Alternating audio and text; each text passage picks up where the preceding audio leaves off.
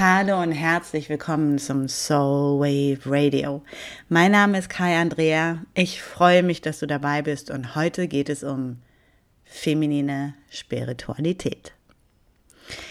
Das erste, was du dir vielleicht als Frage stellst, ist feminine Spiritualität. Was ist denn das eigentlich? Und das ist eine total gute Frage und die werde ich heute beantworten und vor allem möchte ich auch mit dir meine Gedanken dazu teilen, was eben nicht feminine Spiritualität ist und was das Ganze mit Spiritualität und Religiosität und, wie ich es gerne nenne, Spiritualismus zu tun hat. Also lass uns starten. Es ähm, wenn wir in die Menschheitsgeschichte gucken, dann ist es so, dass wir ähm, die letzten 2000, gut 2000 Jahre ähm, begleitet wurden von dem Phänomen monotheistischer Religion. Das heißt, ein Glauben, der sich auf eine, in den aller, aller, allermeisten Fällen, ich glaube, ich kenne auch gar keinen anderen Ausnahmefall, falls das so ist, dann ähm, lass es mich gerne wissen, in sozusagen 100 Prozent der Fälle ähm, ausgerichtet auf einen maskulinen Gott der nicht hier unter uns weilt, sondern irgendwo da oben in den Sternen sitzt.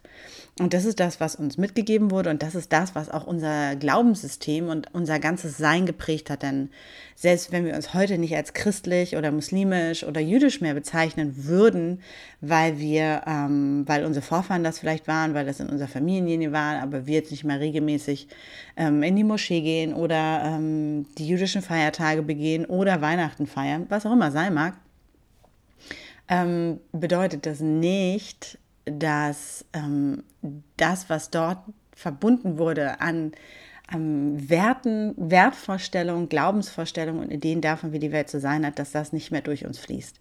Also die Prägung der letzten 2000 Jahre, die, wenn man sich das ganz genau überlegt, ja nur ein kleiner Augenblick in der Menschheitsgeschichte sind, haben uns jedoch wirklich intensiv geprägt von der Idee, dass es ein Hier und ein Da gibt, dass es ähm, moralische Wertvorstellungen gibt, denen wir folgen sollten, denn irgendwo sitzt jemand, der den Finger hebt und sagt, wir sind ein böses Kind gewesen, wenn wir das nicht tun.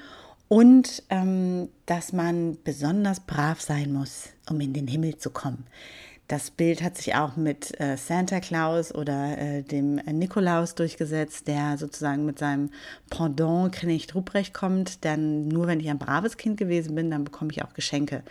Also viel von diesem Belohnungsprinzip, viel von diesem Leistungsprinzip und viel von den Ideen davon, wie wir unser Leben leben, auch im Alltag, ohne unbedingt gläubig zu sein oder religiös zu sein, sind wirklich geprägt durch diese Ideen der monotheistischen Religionen in den letzten 2000 Jahren. Es ist dieses, ich muss etwas dafür tun, damit. Ich muss gucken, dass ich ein besserer Mensch werde. Ich muss fehlerlos sein. Es gibt so eine perfekte Vision von mir, die ich versuche zu erreichen. Und nur wenn ich das tue, dann bekomme ich eine Belohnung, dann bekomme ich die Trophäe, dann bekomme ich den Zugang zum Himmel, dann bekomme ich den Zugang zu äh, was auch immer äh, uns versprochen wird. Und wenn wir uns das so anhören, also ich finde es jedenfalls, dann ist es relativ deutlich, dass das auch Strukturen sind, die wir in unserem täglichen Leben sehen, wenn es darum geht, wie wir in die Schule gehen, wenn es darum geht, was uns erzählt wird in den Jobs, wenn es darum geht, wie wir in dieser doch relativ toxisch maskulinen, patriarchalen Gesellschaft existieren. Das einmal vorab für, was ist der Status quo und wo befinden wir uns. Und es ist so, dass seit einiger Zeit, noch gar nicht so lange, denn es ist auch noch gar nicht so lange her, dass Frauen frei sprechen dürfen, dass Frauen sich frei äußern dürfen und dass Frauen auch sagen dürfen, Moment mal, dieses, diese maskuline Idee von Göttlichkeit ist irgendwie ungeil, weil äh, bin ich ja nicht mit drin. Und das ist total wichtig, warum feminine Spiritualität so relevant ist, denn sie gibt uns die Möglichkeit, uns als Frauen oder diejenigen, die sich als Frauen ähm, fühlen oder als Frauen ähm, betrachten, die Möglichkeit, äh, das Göttliche in uns zu entdecken. Was auch immer das sein mag, nur diese Option zu sagen, hey, da gibt es immer zwei. Da gibt es immer ähm, eine maskuline Version und es gibt auch eine feminine Version. Das Ding in der Kirche, oh, im Islam, in allem, in den meisten monotheistischen Religionen ist, dass, ähm, oder auch Glaubenssystem ist, dass sie das Feminine relativ gut zur Seite geschoben haben. Und äh, im Christlichen ist es zum Beispiel dadurch passiert, dass man ähm, von Jesus, der ist natürlich ein Mann, äh, Gott, seinem Vater und dem Heiligen Geist gesprochen hat. Wobei und jetzt kommt es, jetzt wird es tricky, der Heilige Geist ursprünglich, Shakina war, im Judentum findet man sie noch wieder, das heißt die feminine Essenz dessen, was Gott als maskuline Essenz repräsentiert. Es gab also ähm, Mama Gott und Papa Gott und Mama Gott und Papa Gott haben Jesus geboren. So könnte man sich das ganz simpel vorstellen. Passte natürlich überhaupt nicht ins Prinzip von dem guten Konstantin, der das neue Christentum, so wie wir es dann mittlerweile kennen, gegründet hat, aus verschiedensten Gründen, die auch nicht unbedingt ehrhaft waren. Ich habe es vorher an einigen Stellen schon mal erwähnt. Ich werde nicht müde, es immer wieder zu erwähnen, denn es waren ähm, Eroberung und Unterwerfung von wegen Nächstenliebe. Und äh, so haben die Herren sich entschlossen, das Ganze einfach mal zur Seite zu schieben und da den Heiligen Geist draus zu machen, der irgendwie als Neutrum komischerweise im deutschen Sprachgebrauch dann ja auch irgendwie maskulin wirkt. Ne? Wir kennen den Heiligen Geist durch die Repräsentation der Taube, das ist übrig geblieben, die weiße Taube. Ähm, und da könnte man jetzt auch ganz tief in die Mythologie der Taube eintauchen. Darum soll es heute aber im Kern nicht gehen, sondern wirklich diese Erkenntnis, dass dieses Feminine, dass dieser feminine Teil, diese feminine Energie da war und bewusst zur Seite geschoben wurde. Gehen wir jetzt ein Stück zurück vor den monotheistischen ähm, Religionen ähm, und Glaubenssystemen gab es ähm, immer Glaubenssysteme, die sehr vielfältig waren.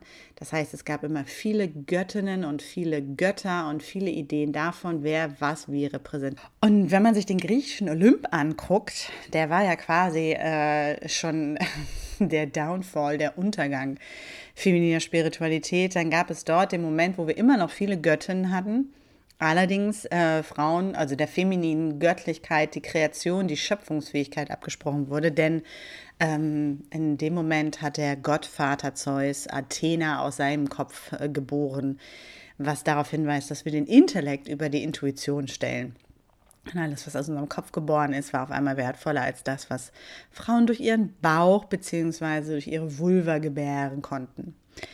Und je weiter wir zurückgehen, desto mehr wird deutlich, dass diese Vielfalt in dem Götterhimmel dadurch entstanden ist, dass ähm, es für jeden Anlass jemand geben musste, der sich darum kümmert.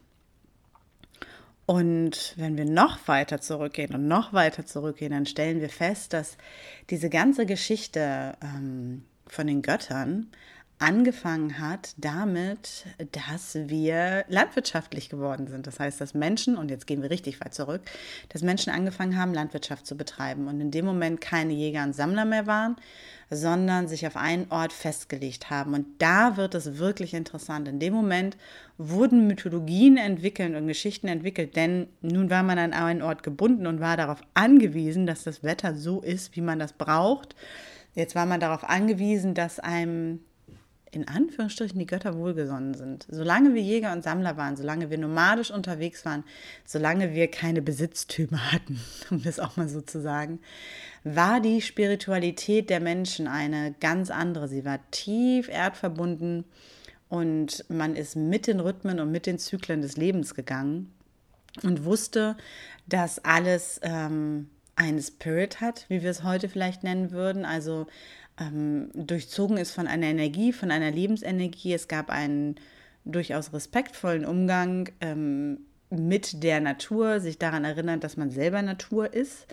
Ähm, und ich will das überhaupt nicht äh, romantisieren, was dort damals passiert ist, denn es war durchaus, also es war kein leichtes Leben. Und äh, ja, auch dort wurden Tiere getötet und man hat sich nicht vegan ernährt. Nur das war damals auch gar nicht so notwendig, denn das ganze System war ein anderes. Durch den Ackerbau ähm, haben wir uns fest angesiedelt. Durch den Ackerbau sind die Krankheiten entstanden. Durch den Ackerbau sind, ähm, ist eine Überbevölkerung entstanden und, und, und. Also da gibt es genug Gründe, was an der Stelle sozusagen passiert ist. Und es hat sich auch die Mythologie verändert und ähm, dadurch ist die Vielfalt im Götterhimmel entstanden. Denn man brauchte nun jemanden, der zuständig ist fürs Wetter, man brauchte jemanden, der zuständig ist für die Ernte, man brauchte jemanden, der zuständig ist für ähm, die Erde, man brauchte jemanden, der zuständig ist und so weiter und so fort. Und durch dieses Bild der Götter ist etwas entstanden und da wird es interessant, was größer ist als wir. Da entstand schon die Idee, dass es eine Macht gibt, dass es etwas gibt, was größer ist als wir, was ähm, sich irgendwo anders befindet und auf das wir angewiesen sind, beziehungsweise zu dem wir beten müssen. Und es ist ganz interessant, diese Mythologien ähm, zu äh, beobachten und vor allem sich da die anzugucken. Und das ist, und das ist jetzt total wichtig, ich bin voll spirituell. Also es geht nicht darum, jetzt zu sagen, Spiritualität als solches ist Bullshit. Das glaube ich überhaupt nicht. Nur die Frage ist, in welcher Art von Spiritualität bewegen wir uns am Ende des Tages und was bedeutet sie wirklich auch für die Art und Weise, wie wir im Leben gehen. Denn ich arbeite ja nun ähm, immer wieder ganz viel mit Menschen, das ist mein Job, und merke immer wieder, wie tief diese Glaubenssysteme, die in uns verankert wurden und ähm, die in uns äh, über die letzten ja, fast schon 20.000 Jahre verankert wurden, ähm, viel von unserer Handlungsfähigkeit auch nehmen. Und das ist ganz interessant, wenn ich mir angucke, wie ähm, in ähm, Stammeszusammenhängen, so wird man es auf Deutsch übersetzen, ne? in Zusammenhängen, wo First Nations, Native Americans, Indigenous People, ähm, die Tribes zusammenkommen. Da ist es interessant, da gibt es ganz oft noch einen ganz anderen Umgang mit der Natur, da gibt es einen ganz anderen Umgang mit Glauben und Mythologie.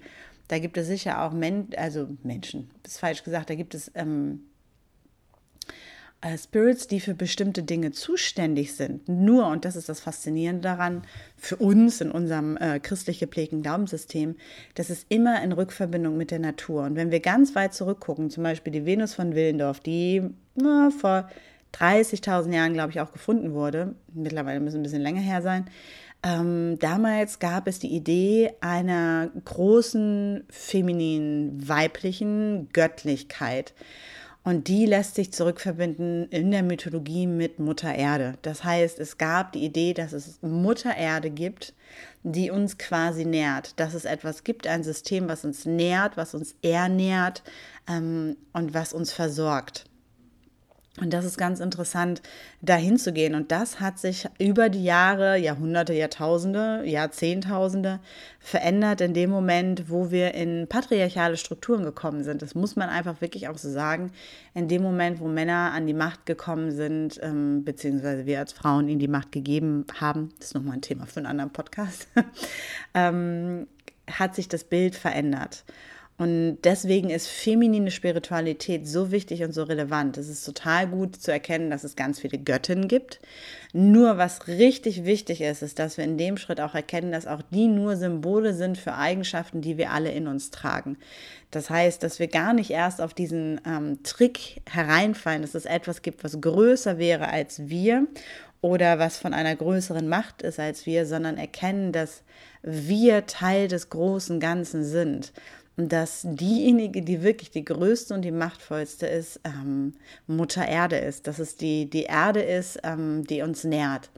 Und interessant ist, wenn man, wenn jetzt die totale Verzweiflung hier aufkommt und sagt, hey Kaya, wie kann ich denn da noch spirituell sein und was bedeutet das denn jetzt alles? Und bist du jetzt gegen Spiritualität oder ich verstehe das nicht?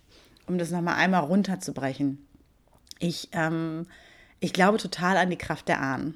Und da gehe ich gleich auch nochmal drauf ein, weil das auch natürlich was mit einem Glaubenssystem zu tun hat und damit auch Spiritualität. Ich glaube, dass, ähm, dass es ein großes Ganzes gibt und dieses große Ganze auf dieser Erde sich bewegt und wir mit all dieser Energie verbunden sind. Ich glaube auch daran, beziehungsweise ich weiß es, aber ich sage jetzt einfach mal, ich glaube, dass es Dinge gibt, die wir mit dem intellekt, intellektuell trainierten Auge nicht mehr sehen und wahrnehmen können mit unseren intellektuell trainierten Sinnen, die uns durch unsere intuitiv trainierten Sinne und Augen sehr, sehr sichtbar werden. Das heißt, ich glaube fest daran und ich weiß das für mich in meiner Welt, dass es Dinge gibt ähm, zwischen Himmel und Erde, ähm, die nicht in den naturwissenschaftlich geprägten Gedanken existieren und mit dem wir in Kontakt gehen können. Ich glaube an Spirits und ich glaube, dass da ganz viel da draußen ist. Was ich allerdings nicht glaube, ist, dass es ähm, einen Gott gibt, der da oben sitzt mit einem Rauschebart ähm, und mit dem Finger auf uns runter zeigt. Und wenn du das für dich glaubst, dann ist es vollkommen in Ordnung. Ähm, totaler Respekt und äh, totale Glaubensfreiheit und äh, jeder kann das so machen, wie er möchte. Nur in meiner Welt, je länger ich mich mit Spiritualität auseinandersetze und mit dem Ursprung von Glaubenssystemen und wie das alles entstanden ist, ähm, ist das halt alles sehr, sehr, sehr gebröckelt. Und ich habe verstanden, welche Mechanismen dahinter stecken und vor allem auch, welche Mechanismen für mich als Frau in meinem Selbstverständnis als Frau in einem weiblichen Körper dahinter stecken. Und ähm, deswegen sind viele von diesen Dingen einfach nicht mehr gültig für mich. Denn die Erkenntnis, warum sie erschaffen wurden, woher die Motivation kommt, was da eigentlich hintersteht, kann ich teilweise gar nicht mehr so unterstreichen. Und stehe ich auch einfach nicht für. Ich stehe nicht für Unterwerfung, ich stehe nicht für Eroberung und ich stehe nicht für die Missionierung oder die Kreuzzüge beispielsweise. Ich glaube an nichts davon. Ich glaube nicht, dass es richtig ist, anderen Menschen seinen Glauben aufzuzwingen.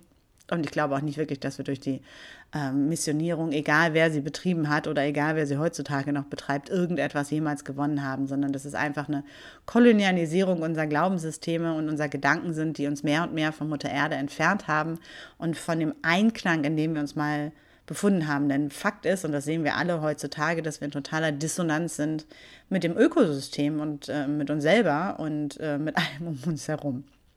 So, das erstmal zu diesem Thema maskuline Femininität, Spiri äh, feminin maskuline Spiritualität, feminine Spiritualität. Und dann gab es noch den anderen Punkt, den die angesprochen haben, Spiritualismus. Und das ist etwas, was ein für mich sehr ähm, neumodisches Phänomen ist, wo es um spirituelle Konzepte geht, die sich ganz attraktiv anhören und die auch total gut sind, die allerdings ähm, selbst wenn es um die Göttin geht, und das ist jetzt total interessant, ähm, das hat mich auch etwas gedauert, hat es halt etwas gedauert, bis ich da durchgestiegen bin, die selbst wenn es sich um die Göttin dreht oder um Women's Circle dreht oder um die Verbindung mit unserer Weiblichkeit dreht, trotzdem im Hintergrund von einem patriarchalen System getrieben werden und damit uns auch nicht wirklich dahin führen, wonach wir uns sehen am Ende des Tages. Ich bin da selber gewesen, ähm, ich bin da selber in Anführungsstrichen auch drauf reingefallen, weil die Botschaft, die vorne drauf stand, so attraktiv war und ähm, so sehr auch meine Themen getriggert hat, die ich damals hatte, wo ich dachte, oh, da kann ich zu Hause sein, da geht es voll um Weiblichkeit. Nur weil es um Weiblichkeit geht, heißt es nicht, dass ein feminines Prinzip dahinter steckt. Und das ist ganz wichtig und das ist wunderschön zu sehen, zum Beispiel bei den Nabo, beziehungsweise sie nennen sich selber die Nene People, ähm, dass alles, was es gibt bei denen, in, in sämtlichen Mythologien, in sämtlichen ähm, Erzählungen, in allen Prinzipien immer mit maskulin und feminin kommt. Es kommt immer maskulin und feminin zusammen, es kommt immer male und female zusammen. Es gibt immer die Paarung und die existiert als eins, so wie wir das Bild von Yin und Yang kennen. Und das ist uns in der westlichen Welt etwas abhanden gekommen, weil wir einfach so lange auch gebrainwashed geworden sind. Und ähm, es kann gut sein, dass du in einem in einer Situation bist, sagen wir es mal so, ähm, wo die Worte alle sehr weiblich gewählt sind, wo allerdings wenig feminine Energie hintersteckt. Und das nenne ich dann Spiritualismus.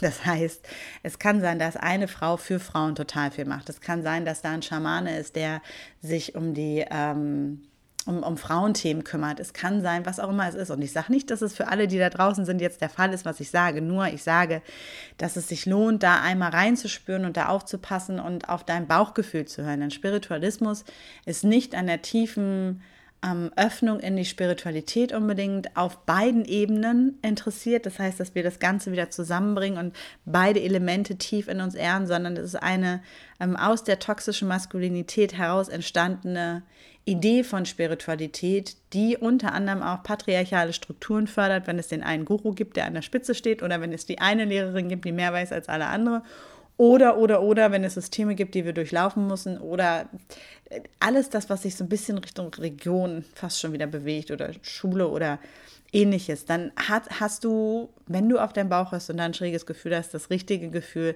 denn dann wird vorne raus etwas ähm, gemacht und wir beschäftigen uns durchaus auch mit den Themen. Also ich habe viel gelernt über, über Göttinnen und, und Weiblichkeit. Nur die Energie, die darunter lag, war ganz oft für mich irgendwie schräg. Ich habe gedacht, das passt nicht so richtig zusammen. Und Spiritualismus ist für mich eine Mischung aus Spiritualität und Kapitalismus. Und wenn das zusammenkommt, gibt es eine sehr toxische Mischung, ähm, denn es werden patriarchale Strukturen gefördert. Das ist das, wo ich auf jeden Fall für mich gerne sagen würde, wir fangen an, das zu verlassen. Und ich weiß, dass es nicht einfach ist. Ich weiß, wie sehr das in uns allen drinsteckt. Und ich weiß auch für mich, dass es lange gedauert hat, bis ich da endlich raus bin. Und auch dazu könnte ich meine Podcast-Folge machen. ähm, äh, wie, wie, wie man es schafft oder wie ich es geschafft habe, aus diesen patriarchalen Strukturen rauszukommen. Es hat viel Zeit gedauert, denn ich hatte eigentlich fast niemanden, der mir gezeigt hat, wie das geht. Nur mit dem Blick, den ich jetzt habe, möchte ich auch diesen Aspekt, äh, wenn es um das Thema feminine Spiritualität geht, mit dir teilen. So, und jetzt kommen die Fragen, die vielleicht hochkommen, so, äh, ja, was bedeutet das denn und was hat das jetzt mit diesem ganzen Ahnenthema auch zu tun? Und das ist etwas, wo es interessant wird, wenn wir uns zum Beispiel das ähm, keltische System angucken, das keltische ähm, Glaubenssystem oder mythologische System, also die Vorfahren, die hier in Europa vor uns waren. Und die Geschichten, die dort erzählt werden, werden ja nicht ohne Grund erzählt. Und wir benutzen Geschichten auch, und das ist jetzt auch interessant, also Mytho Mythologie als solches ist nicht immer reine Erfindung äh, oder äh, Mythen als solches sind nicht immer irgendwelche erdachter äh, Wahnsinn, sondern ganz oft basieren die auf ähm, übertragenen Geschichten, die immer weiter erzählt wurden, immer weiter erzählt wurden, immer weiter erzählt wurden. Die Fähigkeit des Zuhörens, die wir verlernt haben seit dem Buchdruck, weil wir denken, wir können das ja nochmal nachlesen.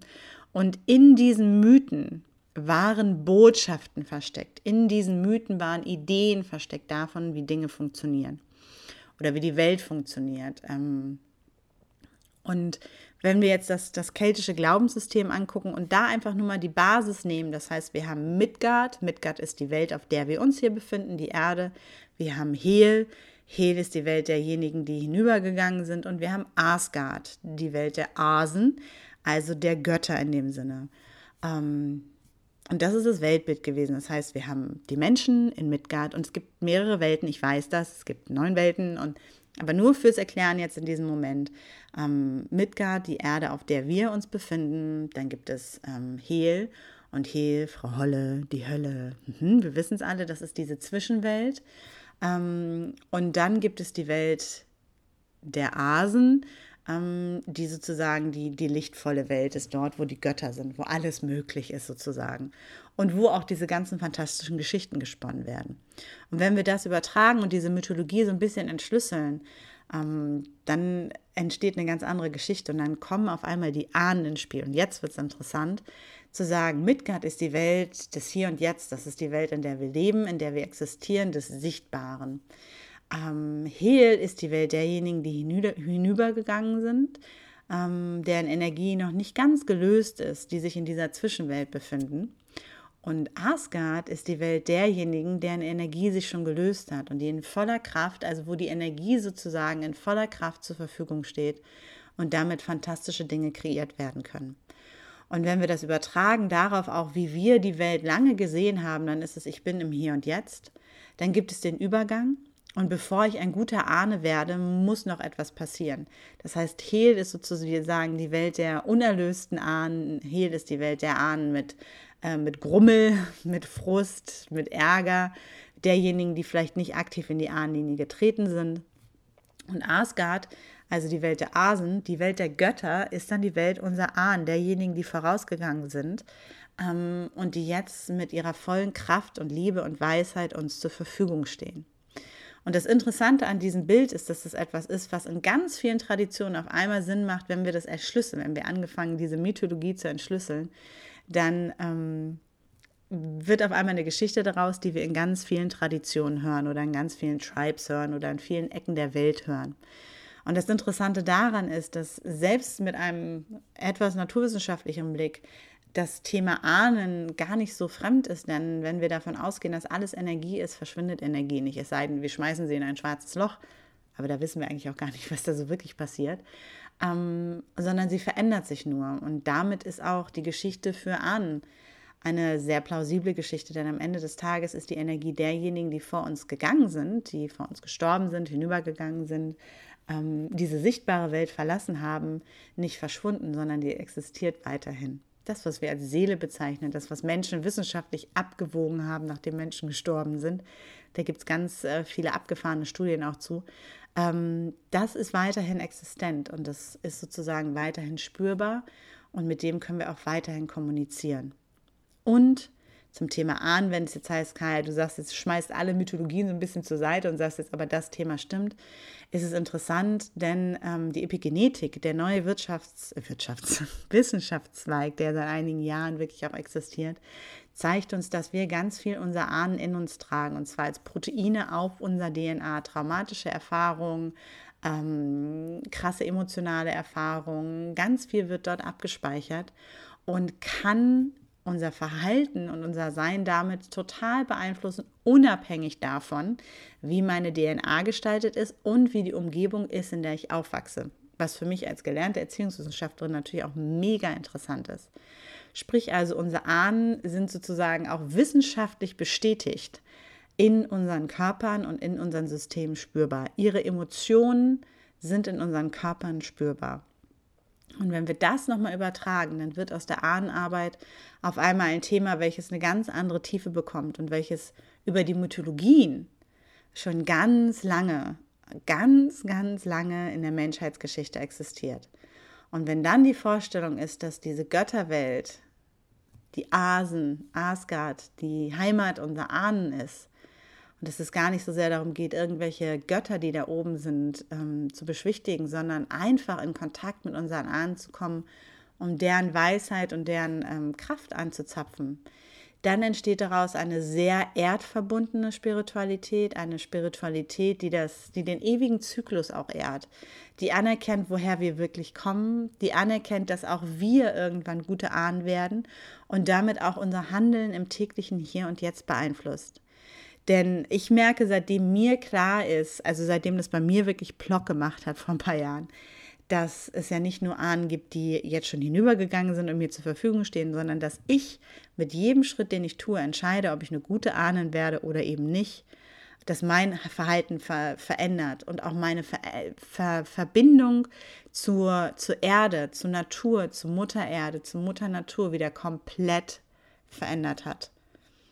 Und das ist das, was ich meine mit femininer Spiritualität. Die uns wieder zurückerobern, da wieder reinzugehen, uns mit den alten Zyklen wieder zu verbinden, in die alten Rhythmen zu kommen, die alten Zeremonien zu erinnern, denn Zeremonien sind immer auch ähm, Marker gewesen für Wandel, für Veränderung und für bestimmte Stellen in diesem Zyklus, in diesem Kreis, in dem wir uns befinden, in diesem immerwährenden, in der immerwährenden Spirale, die unserer Seele wirklich ein Zuhause geben. Und zwar deswegen, weil sie und der Seelen unserer Vorfahren ein Zuhause gegeben haben und diese Erinnerung ganz tief in uns drin steckt. Du hast vielleicht mal gehört von den sieben Generationen, ähm, für die wir gehen, beziehungsweise von denen wir beeinflusst werden. Die Wissenschaft hat jetzt rausgefunden, bei Menschen sind es sogar schon 19. Und ich bin mir ziemlich sicher, dass wir auf noch viel mehr Generationen kommen werden. Ich habe in der Arbeit mit den Frauen, die ich mache, teilweise das weiteste zurück war, glaube ich, 60 Generationen.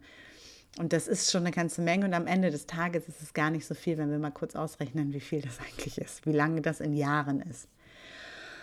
Und damit möchte ich auch diesen Rant, diesen Vortrag zur femininer Spiritualität so ein bisschen schließen. Denn im Kern ist, ist das, worum es mir geht, ähm, einfach nur immer zu gucken, egal was du tust und wie dein Pfad aussieht, dass die feminine Energie mit dabei ist. Und sobald du das Gefühl hast, gerade als Frau, dass da irgendetwas fehlt oder dass dieses feminin Fließende, dass wir sind im Kreis, wir sind gemeinsam, wir sind verbunden mit allem, also eben nicht das Ich, sondern das Wir, wenn das nicht da ist oder wenn das Wir nur genutzt wird, um am Ende ein Ich zu füttern, mhm, dann darfst du aufstehen und gehen. Denn dann fehlt dieser tiefe Aspekt, dann ist es eine, äh, eine Manipulation, die dort existiert. Und das ist in vielen Fällen überhaupt nicht bösartig gemeint und das ist in vielen Fällen auch gar nicht bewusst.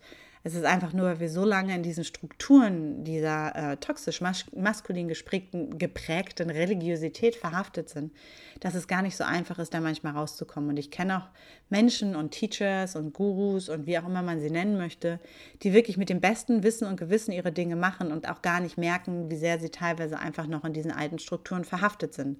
Und auch ich nach all den Jahren, es ist jetzt mehr als eine Dekade, die ich äh, mich entschlossen habe, aus diesem System auszusteigen, spüre immer noch wieder, wie es an der einen oder anderen Stelle diese ja, patriarchalen uralten Muster gibt, die, und jetzt wird es interessant, teilweise nicht mehr durch mich fließen, in, in meinem Tagbewusstsein, sondern teilweise noch in diesen Proteinen auf meiner DNA sitzen, wo ich eingeladen bin, mit meinen Ahnen zu arbeiten, denn die haben die einfach noch mal viel intensiver und viel krasser erfahren. Und deren Erfahrung, deren Gedanken, deren Verhalten, deren traumatische Erlebnisse, deren Emotionen laufen halt immer noch durch meinen Körper. Und das ist das, wo die Ahnenarbeit so magisch wird ähm, und wo sie so kraftvoll wird. Soweit erstmal für heute. Ich hoffe, ich konnte dich etwas inspirieren. Es ist ähm, weniger ein Teilen, mehr ein kleiner Rant geworden weil mir das Thema wirklich sehr am Herzen liegt. Und ich bitte dich wirklich auch von Herzen, wenn du irgendwelche Fragen dazu hast, weil ich weiß, dass ich mittlerweile mich in dieser Bubble auch manchmal befinde, wo ich Sachen erzähle und die für mich total logisch sind, die für andere einfach noch total herausfordernd sein können, dann hab bitte kein Zögern und schreib mir eine Nachricht. Schreib mir, ähm, ob das auf Instagram ist, ob das eine E-Mail ist, ob das sonst wo ist. Ähm, stell mir deine Fragen, all das, was dir durch den Kopf geht. Ich bin wirklich von Herzen bereit, all das zu beantworten, mit dir in Dialog zu gehen ähm, und, und meine Perspektive auf die Dinge zu teilen. Denn ich glaube, es ist total wichtig, dass wir mehr und mehr in diesen Dialog gehen, auch und vor allem, um in ähm, in wirklich im weltlichen Zusammenhang, ähm, was Feminismus angeht, auch in Prinzipien zu kommen, die wirklich die Welt verändern, in eine Gleichberechtigung zu kommen, die wirklich eine Gleichbehandlung auch ist. Nicht nur Rechte, sondern auch das Handeln, was dahinter steht, wirklich mitnimmt. Und vor allem eine Welt kreieren, in der hoffentlich unsere Enkeltöchter nicht mehr sich um diese Themen kümmern müssen. Talking about äh, ein guter Ahne sein. Ne? Wenn dir diese Folge gefallen hat, wenn du Inspiration daraus gezogen hast und gesagt hast, boah, vielleicht sogar auch krasser Scheiß, da habe ich noch nie so drüber nachgedacht, ich musste echt erstmal mit sitzen, dann, ähm, bevor du das tust, geh doch einfach bei iTunes vorbei und gib dem Ganzen fünf Sterne. Ich freue mich darüber. Jede, jeder Stern im Podcast firmament äh, bringt mich zum Lächeln. Und wenn du jemanden kennst, mit dem du diese Folge teilen möchtest, weil ihr vielleicht gerade in diesem Thema seid, dann teile sie total gerne. Teile sie auch gerne über deine Social Media Kanäle, wenn du denkst, die ganze Welt müsste das wissen. Ich freue mich total. Und wünsche dir erstmal ähm, viel, viel Klarheit auf deinem spirituellen Weg. Ich weiß, dass es nicht einfach ist und ich weiß, dass es so viele Angebote und Ideen da draußen gibt, die manchmal verwirrend sein können. Ähm, was übrigens der Grund ist, warum ich ähm, Circles, Cycles und Ceremonies ins Leben gerufen habe, was Ende Oktober starten wird. Anfang November starten wir. Die Warteliste ist geöffnet und da geht es wirklich darum, sich mit dieser ur, ur, uralten Spiritualität zu verbinden, die am Ende dir erlaubt, total autark in deiner Spiritualität und deiner Macht zu sein. Wir gehen wirklich darauf ein, was sind die alten Weisen. Wir werden die alten Songs mitnehmen. Wir werden ins Storytelling gehen. Wir werden die Mythen ein wenig ent, entschlüsseln. Wir gehen da rein, was, was sind die Zeremonien, die, die noch existieren, was ist das, was wir an unseren alltäglichen Zeremonien, zum Beispiel dem Geburtstagskuchen, was hat es mit dem eigentlich auf sich? Und da wird es interessant, denn der Geburtstagskuchen und der Mutterkuchen, ne? Mhm, die haben ganz viel miteinander zu tun und wirklich uns daran zu erinnern und auf einmal zu merken, wie viel dieser alten Bräuche noch durch uns fließt und wenn wir die mit einer anderen Intention begehen und wenn wir uns an das erinnern, was eigentlich in uns steckt, ganz tief und wer wir eigentlich sind, dann verändert sich die ganze Welt und es ist auf einmal so viel mehr möglich und wir haben eine andere Art und Weise durch die Welt zu gehen, die es uns erlaubt, ein Leben zu kreieren. Also in meinem Fall war es definitiv so, was ich wirklich aus tiefem Herzen liebe, wo ich sage, ja, genau so darf es sein. Und das hilft uns, ähm, aus diesen patriarchalen Strukturen uns zu befreien, ohne sie notwendigerweise bekämpfen zu müssen. Denn das, gegen was wir kämpfen, dem geben wir Energie. Und es ist vor allem eine Reise, Circle, Cycle, Circle, Cycles and Ceremonies ist vor allem eine Reise, ähm, die definitiv dein Leben verändern wird. Es ist kein klassischer Online-Kurs, sondern es ist wirklich eine neunmonatige Reise, die es dir erlaubt, die ganzen Informationen in deinem Körper und in deinem System und in deiner Ahnenlinie so zu verändern, dass du in Klarheit und Kraft kommst, dass du deine eigene Magie und Medizin wirklich erinnerst und dass du dich nicht nur daran erinnerst, wer du wirklich bist, sondern auch das voll und ganz verkörpern kannst. Denn das ist zum Abschluss nochmal zum Thema Spiritualität Erleuchtung, das, was uns immer erzählt wurde, ist schön und gut, doch wenn wir es nicht verkörpern können, dann ist Erleuchtung nichts wert. In diesem Sinne, tune into your soul, listen with your heart and embody your truth. Und wenn du bei Circle Cycles and Ceremonies dabei sein möchtest, kaiandrea.de slash experience und auf der Seite findest du alle Informationen. Du kannst dich jetzt auf die Warteliste eintragen und ich freue mich wirklich darauf, wenn wir gemeinsam durch den Jahreskreis gehen und herausfinden, was da so alles an Magie in dir steckt. In diesem Sinne, alles Liebe.